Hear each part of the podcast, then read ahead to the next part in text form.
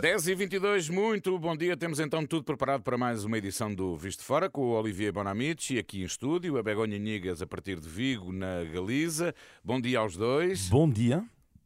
Onde é que está a Begonha? Já há de vir. Estou, estou Ah, acá. olá, estou Muito aqui ahogando-me. Eu estava a ouvir. Muito bem, connosco também o jornalista da Renascença Miguel Coelho para conversarmos então sobre alguns temas que marcaram a semana. Sim, para conversarmos mais e cantarmos menos. Como eu. convém, como convém. Mas eh, e começávamos, se calhar, por falar aqui do tema especialmente sério que é o Mundial de Futebol, eh, com boas notícias para todos os presentes, uma vez que tanto Portugal como Espanha como França eh, conseguiram apurar-se eh, as três seleções para os oitavos de final, embora a Espanha ontem, a Begonha, tenha passado por um, por um susto. Ah, um- mais do que um susto. Foi terrível. Eu sofri muitíssimo. Acho que quase todos eh, os espa- os espanhóis sofrimos muitíssimo. Ficaste com os olhos em bico. Eh, sí, sí, sí, realmente.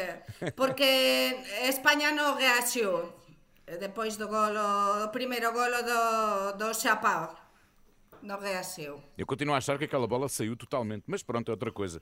A falta de reação de Espanha, eh, bom, num primeiro momento pode ter sido incapacidade, se calhar na parte final já foi mais cálculo em relação à- ao posicionamento para os jogos seguintes.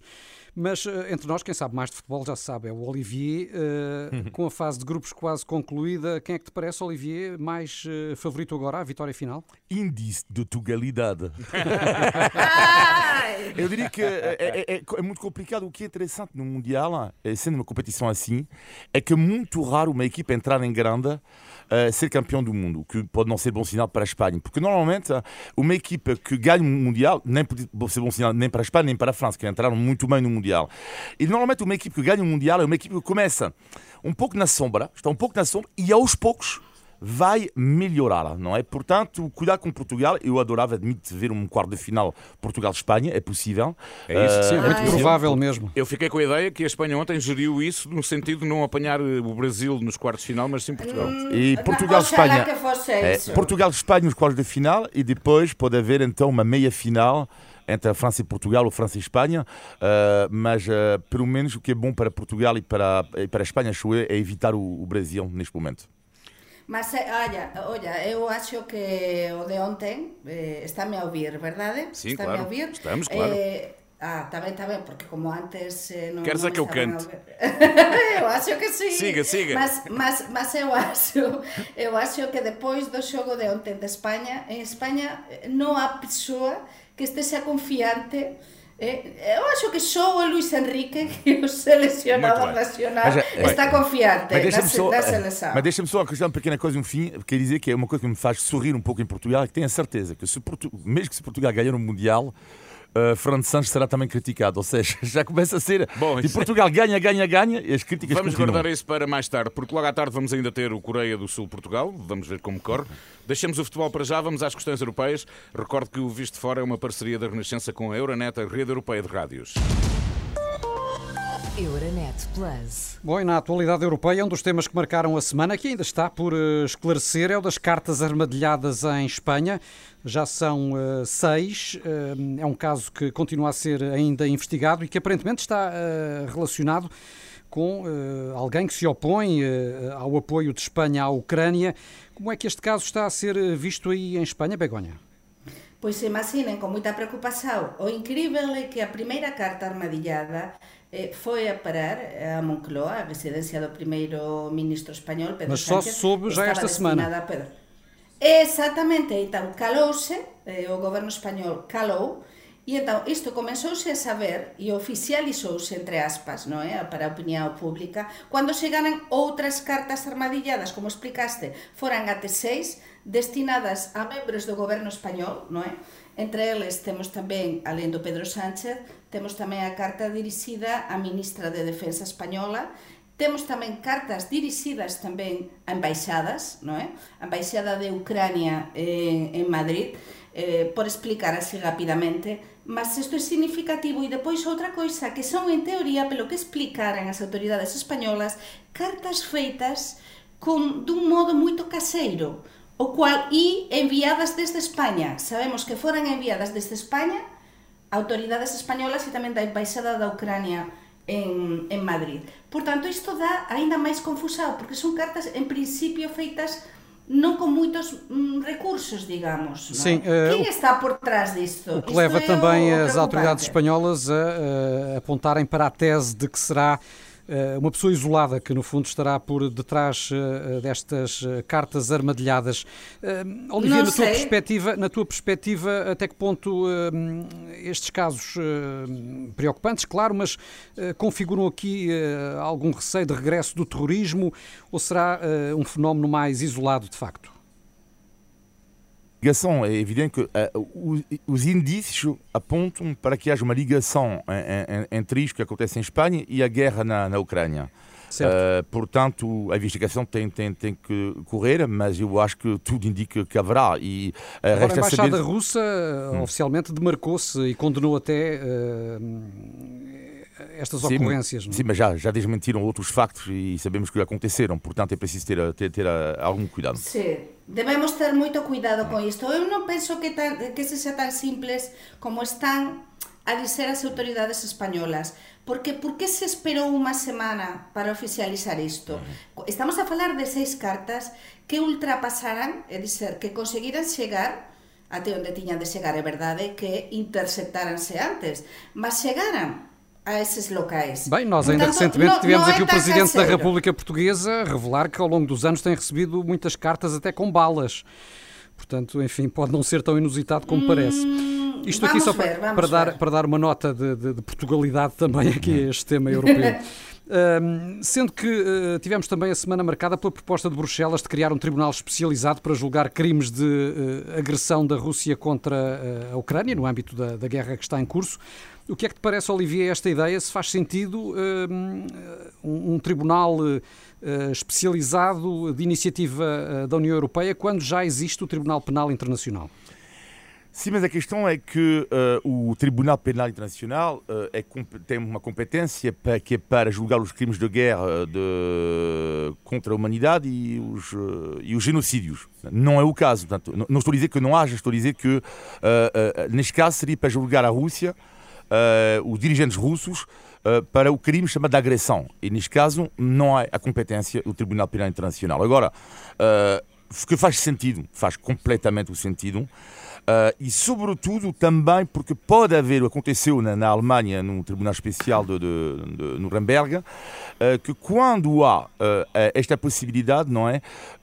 os, alguns, na altura, na, na Alemanha, havia responsáveis nazis que entraram uh, em conversas com os aliados para eles evitarem absolutamente uh, serem julgados. E isto pode, às vezes, favorecer uh, também o, o, as informações que podem, que podem transmitir aos aliados. Portanto, eu acho que sim, isto deve ser avançado e, e, agora isto que não é simples, claro que não é simples, porque é um processo muito, muito complexo. Begonha?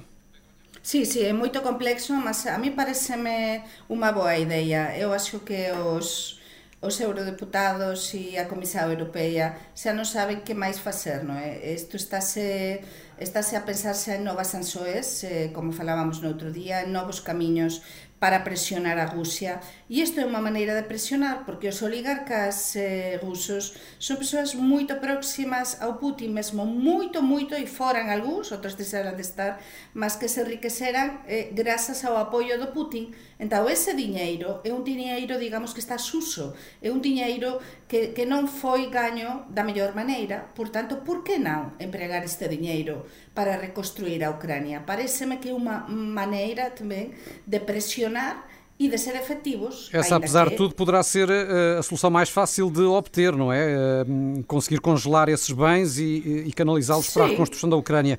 Mais problemático uh, é fazer, aplicar eventuais penas que venham a ser determinadas no âmbito dos crimes de guerra da Rússia contra a Ucrânia.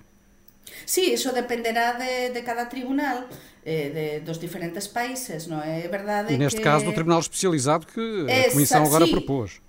Claro, este tribunal especializado eh, vai ser específico para isto, mas depois, como somos 27 Estados membros, cada Estado membro eh, temos mm, unhas leis eh, e para determinados crimes. Por iso, eh, en teoría, é, é interesante, mas é difícil depois de conseguir isto, non é? A ver, como, como é que se delimitan as funções e até onde que pode chegar este tribunal. Precisamente porque cada país é soberano e ten unhas leis específicas. Para mí, iso é o máis difícil neste caso. Bom, eh, e atravessamos para já o Atlântico, porque ontem tivemos a cimeira Emmanuel Macron de Joe Biden, eh, dias depois das críticas do presidente francês à chamada lei eh, de redução da inflação que foi proposta por Biden e que, segundo Macron, prejudica as empresas europeias devido aos apoios e ao proteccionismo que Biden pretende conferir às empresas norte-americanas.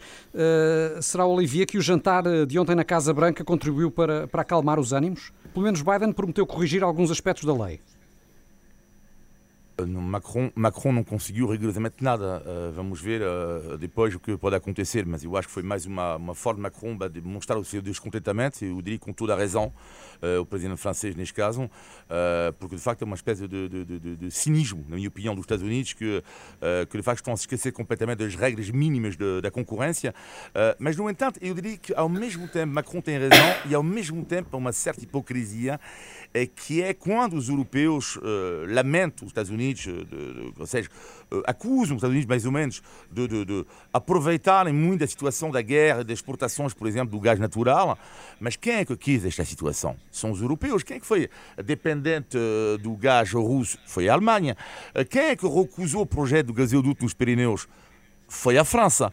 Portanto, são países que criaram uma certa dependência em relação à Rússia e hum, falta de, de, autodependência e depois acusam os Estados Unidos uh, de ganharem dinheiro com, com a guerra. Que hipocrisia. Acho que vais ser convocado por Portugal e Espanha como testemunha quando chegar à altura de dirimir essa questão da, do gasoduto com França. Bem, e a Begonha quer falar ainda de uma lei que acaba de uh, entrar em vigor bem a tempo do, dos presentes de Natal e que proíbe a publicidade sexista a brinquedos uma lei eh, espanhola que uh, parece fazer acabar com que as meninas brinquem com bonecas, os meninos com bolas de futebol. É assim, Begonha? Hai unha confusão total. En España está tudo do avesso. Realmente eu acho que ás veces xa estamos a exagerar. En España o Ministerio de Consumo, neste caso, eh, promulgou unha lei que xa comenzou a operar e está xa eh, activo desde onten, día 1 de decembro, que proíbe, como explicabas, proíbe mesmo a publicidade, imaginen, nas televisores, nos canais que ven os nosos fillos, non é? Eh, de deseños animados, de eh, publicidade, por exemplo, de, de bonecas, como dicías, onde só aparezan, imagina, unha miúda menina a brincar, ten de aparecer tamén un miúdo acompañar a menina a brincar. E, por exemplo, os brinquedos de con unha bola de futebol, por exemplo, de meninos, entre aspas, non se poden só asociar a meninos. Tamén teñen de aparecer meninas. Entón, isto, a polémica está servida, porque moitas tamén casas de, de empresas deste tipo de brinquedos xa tiñan feita até a publicidade e contratada para emitir nas radios e nas televisores. Mas uh, eu só queria referir que uh, uh, é um debate também que existe em outros países, não é? Mas eu queria referir que a pergunta do Miguel, eu sei como é que é o Miguel, ela é provocatória, porque a lei espanhola não proíbe em nada as meninas a brincar com os bonecos e os meninos com bolas de futebol. Estava, claro. A Begonha diz bem que tratava da publicidade, não é? Agora, eu queria referir um ponto aqui que me choca na, na lei um pouco espanhola, que é, uh, se, por exemplo, vamos imaginar um rapaz que passa a ferro, não é? Uh, imagina um brinquedo de, de, de, passar a ferro numa publicidade. Sim, a, a sim, mim não me sim. choca, porque, por exemplo, uh, porque Eu não. Passo a ferro uh, em casa. Exatamente. E, e, não me choca em nada. O problema para mim aqui não é. Eles podiam perfeitamente integrar uma menina a jogar com bola de futebol, um rapaz a passar a ferro, quem vê um problema nenhum. Eu acho que ninguém. O problema é que é quando é o radicalismo através de uma lei. Isto é que é o problema. Isso é. Quando... E mais, Isso eu só queria é. terminar uma coisa que vai acontecer rapidamente numa, numa televisão, um pouco importa onde. Estava a falar com uma mulher uh, uh, e, uh, e, estava a fazer uma pergunta, um quiz sobre o futebol. E a, rapariga respondeu corretamente. E, e, e, a minha resposta foi: Uau! Parabéns, porque era uma pergunta complicada, não é? Mas eu não disse parabéns porque tu és uma mulher. Eu só respondi parabéns. Tivesse sido homem. E, e esta rapariga responde em direto Mas tu dizes porque eu sou uma mulher. Ah. Mas estás a ver? Ou seja, não podemos entrar num radicalismo atual que é inacreditável. Ao mesmo tempo, abrir também o espírito. Sim. Bom, estamos no Mas visto. iso, iso Begoña, é, temos que é o avançar, temos que avançar, Sí, mas eu só quero dizer unha pequena idea e é que esta é a base, é dizer, por iso a polémica en España, porque si tú estás entre aspas, aínda que non se xa obrigar, mas quase obrigar, non é? Para, para determinar e facer así, non é? eh, esta, esta lei. E, e a, os brinquedos de as, as bonecas eh, non son só para meninas mas tú estás a asistir a facer esta a publicidade así con meninas e meninos tú non estás a deixar deixar liberdade non Muito é? bem. aos fabricantes e aos Ficou a tua ideia, E é ficou a tua ideia. Begonha. Estamos no Visto de Fora com o Begonha Niguez e o Olivier Bonamici. Já a seguir vamos aos temas nacionais da semana, mas aproveito para lembrar que este programa que aqui fazemos sempre às sextas é uma parceria da Renascença com a Euronet, a rede europeia de rádios. Euronet Plus. E por cá temos hoje a posse dos novos secretários de Estado. Entre entradas e mudanças de pasta temos seis alterações. Eh, Será apenas uma mini remodelação de rotina, Olivier, ou será mais do que isso? É, do rotina, mas é, já, já é muito, é, é quatro duas semanas muita do visto de fora, come- comentamos a demissão do membro do governo, portanto, estou a exagerar, mas eh, eh, já é muito. E quando o, Marcelo Rebelo de Sousa diz que uma mini eh, remodelação é a coisa mais natural do mundo, ele tem razão, só que Neste governo está a tornar-se a coisa mais natural do mundo. é isso, quer dizer, é só que já não é uma mini, ou seja, eh, é como um café que quando tu bebes quatro minis igual duas médias, não é? Não, mas, é- ou seja, já, é- já não é uma mini modulação. Quando uma mini modulação que é um, depois passado uma, passado um, passado um, daqui a um, dois anos, metade do governo continuando assim, terá de ir embora. Eh, portanto, é uma situação, vê-se que há eh, alguma falta de, de, de- de governação. Um Olha, pouco- e um esta pouco questão de pânico, diria. De governo. António Costa chamar agora para seu adjunto eh, Mendonça Mendes, que é irmão da ministra adjunta Ana Catarina Mendes. Eh, Teremos assim uma família de adjuntos. Eh, Não poderá ser aqui mais um facto a dar razão às vozes que ao longo do tempo têm denu- denunciado o excesso de relações familiares no PS e, neste caso, no próprio governo? Tiraste-me a, a ideia da, da boca, Miguel, porque precisamente era o que eu ia dizer, non é? É que o núcleo, o núcleo duro do Costa Estás a fechar cada vez máis, é dizer, cada vez son menos, cada vez os boys e as girls son máis próximos do propio primeiro ministro e, desde logo, de mini remodelación nada, porque en cinco meses tivemos dez. E para min non, non é desculpa dizer que son secretarios de Estado. Xa caíran ministros, como unha ministra moito forte, como a ministra de Saúde, e depois estamos a ter Eh, o caso do secretario de Estado de como explicabas, que é unha, unha, un posto de moita responsabilidade porque se articula directamente, e, e, e, faz de articulación entre o primeiro ministro e o resto do goberno e este secretario de Estado se sinta na, na mesa do Consello de Ministros, e dizer, ten un estatuto especial e alén disso é irmão dunha das persoas das colaboradoras máis directas do Antonio Costa de Ana Catarina Mendes desde há anos. é? É, é, o que é curioso é que isto não é a primeira vez que acontece em Portugal e até aconte- aconteceu com, com Francisco Pinto Balsemão, eh, com eh, os irmãos Hortas, eu acho que em Portugal, quando há uma familiar, temos que colocar um S no fim. hein?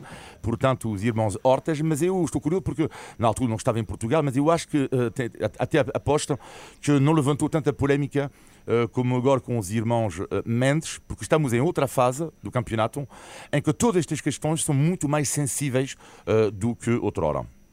No, e depois que temos, perdón, eh, desculpen, depois temos outra coisa, que estamos nunha época de crise, na época eh, na que os nosos gobernantes deben dar exemplo eh, de poupanza e, por exemplo, no Ministerio das Finanzas criouse máis unha nova Secretaría de Estado. Por tanto, máis persoas dentro do que é o staff do goberno. Então, eu non percebo moito ben eh, que é o que está a acontecer. E dizer, ah, eu acho que un bocadinho de confusão, de desgaste eh, e de falta, digamos, de rumo eh, neste, neste momento no, no governo portugués. Begonha, eu ia pedir-te só, por favor, se te podias aproximar o mais possível do microfone, porque está- estás a chegar com um som que não é dos melhores e já agora Ok. pedimos desculpa por isso também. E uma vez que Ok. estamos também a ficar já curtos de tempo, eh, pedi a vossa opinião sobre eh, outro dos episódios eh, que marcaram a semana, este em torno do projeto para despenalizar a eutanásia. A votação chegou a estar marcada, apesar de muitas críticas de diferentes setores da sociedade, e ainda esta semana ouvimos aqui na Renascença as declarações de Cavaco Silva. O certo é que, à última hora, uma alteração introduzida por sinal de madrugada pelo PS no texto do diploma levou a um novo adiamento. Olivier, isto só por si não, não, não- será estranho quanto à forma como todo este processo tem decorrido? Que é uma questão que eh, divide profundamente a sociedade portuguesa. E eu acho que também é por causa desta divisão eh, que estamos a assistir a tudo isso, não é? Porque vemos que até há pessoas com pensamento completamente diferentes que nesta questão eh, partilham as mesmas opiniões. Vou dar dois, tu deste o exemplo do Cavaco Silva, mas vou dar o exemplo do Presidente da República, Marcelo Rebelo de Sousa, e do Partido Chega.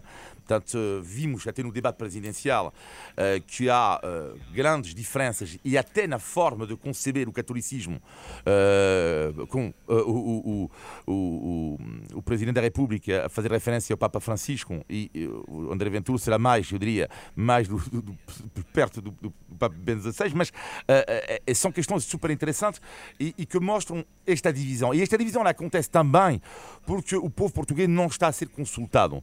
Eh, portanto, eh, é a via parlamentar. A grande questão aqui da pergunta eh, é que pergunta colocar. Porque sobre o problema da pergunta, eh, que para mim seria uma das Isso soluções... num eventual referendo, é isso? Uh, exatamente, sim. Para mim seria uma das soluções. O problema da pergunta é, é qual é a pergunta que tu podes fazer sem ser tendenciosa. Isto é o grande problema. Da pergunta sobre a, a, eutanásia, sobre uma questão tão grave uh, que é a eutanásia, qual é a pergunta real? E, é- e tudo isto faz com que, vê-se através do caso português, da complexidade. E rapidamente o caso francês era igual, a França, a eutanásia é proibida. Vê-se que a, a maior parte das sondagens da população francesa é favorável, mas também existem eh, opiniões pessoais de pessoas que são da esquerda, pessoas que são eh, do centro político, mas que eh, discordam disto. Portanto, portanto, é, é, é sempre um caso complexo. A tua perspe- perspectiva, Begonha, eh, com a brevidade possível. Sí, no, da, da miña perspectiva eu concordo 100% co que, co que explicaba eh, Olivier. En España eh, realmente está permitida eh, a eutanasia, é unha lei orgánica que despenaliza eh, a axuda médica para o que se chama morir dignamente, non é? Como unha persoa en enfermedade en fase terminal, desde a humano aproximadamente ano e tal, mas tamén houve moita polémica, mas no caso de dun referendo, un referendo sempre é un problema, como explicaba moito ben Olivier, eh, que pergunta, que en que termos eh, eh, facer eh, a pergunta si se está a favor ou en contra. É o mesmo que, por exemplo, no caso da Cataluña, se agora se decidir eh, un referéndum, un novo referéndum, para eh, si Cataluña é independente ou non. Como é que se plantea isto? Então, Seja como for, grave... independentemente da questão da pergunta, eh, neste caso também eh, estarão outras pessoas a decidir por nós, neste caso os deputados. Sí, non, mas, mas depois que é un tema que como non é consensual e xa se demostrou que na sociedade portuguesa há unha divisão eh, tal cual 50% 50% há unha divisão brutal neste tema. E então débese ter en conta tamén que cando non há unha opinión maioritaria que, que está a favor disto e é un tema tan sensível cualquier paso que se dea se debe facer moito ben feito. E unha pergunta tendenciosa pode dar lugar a que realmente se consiga o objetivo que quer o goberno neste caso. Muito bem. non? Temos de avançar neste visto fora. Agora chegou a altura do teste de frição de língua portuguesa. É o nosso habitual índice de tugalidade. Agora sim. Índice de Tugalidade. Bom, o objetivo já se sabe, é dizerem-nos o significado de uma expressão portuguesa, provando assim que Portugal já não tem segredos para vocês. Eh, E esta semana tenho de explicar o que quer dizer, eu acho que esta sabem de certeza. Dourar a pílula. Não fazer nada. É, descansar. Isto eu sei. Isto eu É o teu sei. sonho, é o teu sonho, não pode ser. Ai, ai, ai, ai, Não é? ai, ai, ai. Não é? Non me dores, non, me dores a pílula. Non, dorar a pílula é, é, é facer a pelota, facer a pelota. Que iso? nos dicemos. Que iso? É, é, por exemplo, non me dores, en, en español pelo menos cando se dis, non me dores a, a pila, eh, que neste caso non se pode ser así, non me dores a pílula, non é? Sería en portugués. Mas, que significa? Que significa?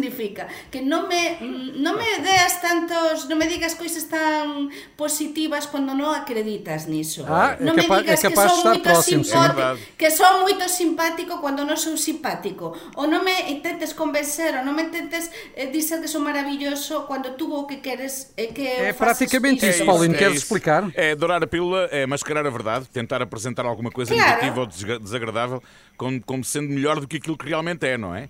Eh, Os governos, por exemplo, tentam muitas vezes dourar a pílula e fazer crer que a realidade não é assim tão má, não é? Agora, é assim, Exatamente. agora eu vou-vos confessar uma coisa. A vergonha da vergonha é que vou-vos dizer qual é essa expressão em francês, como é que ela é. Como é?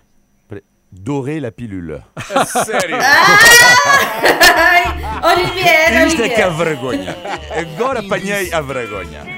Ni francés, ni espanhol, ni português. Bom, eh, antes de fecharmos, temos ainda, como sempre, no Visto de Fora, o positivo e o negativo da semana. Vamos ao pior, Begonha. Pois o peor ten a ver, eh, moito, moito a ver, eh, con estes días previos ao Natal, eh, nos que eu estou a ver eh, as, as persoas moito preocupadas. Por un lado, as persoas eh, con un consumo desenfrenado, non é? Tipo, eh, como se non houvese amañá, E tipo, non se sabe o que vai acontecer, deixo de lado as miñas pompansas e gasto tudo e máis alguma coisa. E por outro lado, estou a ver persoas mesmo preocupadas e que están a cortar moito, moito e que van cortar moito tamén neste Natal Eh, agora que se está a prepararse a pois as consoadas, se están a preparar os xantares de Natal e entón há unha grande contradição neste momento estamos divididos nas nosas sociedades en España e en Portugal con isto do consumo navideño, non é? Mas non deixa de haber unha preocupação que está a crecer cada día, Há non uma é? solução, por exemplo, vai, vai passar por minha casa com a família toda, é a história do amigo secreto. Cada um só dá um presente e pronto, e acabou a conversa. O teu, Olha, o unha teu, boa ideia. Pois, o teu negativo, Olivier. Bem, eu tentei encontrar o negativo e positivo eh, tem a ver com o Mundial de Futebol. O, o Mundial de Futebol, o negativo de- de- para mim esta semana tem a ver com o tempo que passa, porque todos aqui, eh, nós todos aqui no estúdio, neste momento, temos todos eh, filhos adolescentes, jovens adultos. E o que é que acontece é que, pela primeira vez da minha vida, num jogo de futebol, todos os anos o meu filho via os jogos comigo, não é? Até que acontece o primeiro jogo do Portugal contra o Ghana, se não me engano, exatamente, o Ghana. Eu estava todo contente e de repente o meu filho, que tem 17 anos, lá, vou ouvir, pela primeira vez da minha vida, esta palavra dura. eh, eu digo, então filho, vamos ver o filho. E ele, eh, não sei, eu, eu, eu acho que vou ver os jogos com meus amigos. Olha, bem-vindo ao clube. Uau, uau! E lá pensei, uau, o tempo que passa, ele já vê é. os, os jogos Vamos sem, avançar. sem o papá. Bem-vindo ao clube. O teu, o teu positivo, Begonha. Ai, Olivier, os fillos crecen, non é? Os fillos crecen. Olla, pois para mí o positivo é un proxecto que se chama Ponte nas Ondas. Os nosos é ouvintes, ponte nas ondas. A que non saben o que é? Ponte nas ondas ten 25 anos e é un proxecto transfronterizo de radio escolar que comenzou no norte de Portugal con escolas do norte de Portugal dun lado do Miño e do outro e da Galiza do sul da provincia de Pontevedra. Há 25 anos, mestres dun lado e outro, profesores de ensino básico, a misturar meninos dun lado e outro. Este proxecto foi ontem recoñecido pela UNESCO como proxecto cultural de referencia transfronteirizo. Muito bem. Unha salva de palmas pela radio escolar en directo. Muito bem. O teu positivo, Olivier. É um positivo tem a ver também com, com, com, com o Mundial e, e, e, e, e, positivo tem a ver com o Mundial também, que é nós todos conhecemos a nosso lado em Portugal, é algo de raro em Portugal. hein? Ah, em França é muito mais, mas é muito raro em Portugal sobretudo os homens, os homens que não gostam do futebol. É muito raro mesmo. Mas eu conheço um, uh, e às vezes o positivo faz-me rir porque é um homem que vive, está, uh, está a sofrer com isso, porque muitas vezes já está socialmente, é sempre, já viste o jogo, já viste o jogo? E ele, coitado, não percebe rigorosamente nada. nada. E este rapaz foi convidado, isto é história brutal, será positivo da semana, foi convidado por uma televisão em Portugal, porque é francês, vive aqui há muitos anos como eu, e foi convidado um dia para, para, para comentar o jogo da França, da sua alegria. Só que ele não percebe nada de futebol. E ele chegou no estúdio, enviou uma mensagem antes e dizia: Olivier, desesperam, o que é que eu tenho que dizer? E respondi-lhe: olha, é assim, vai-te safar, tu dizes uma coisa que ninguém entende, que é o 4-4-2 tática, e vai dizer non-stop 4-4-2. E ele, na televisão, disse: a França jogou bem em 4-4-2.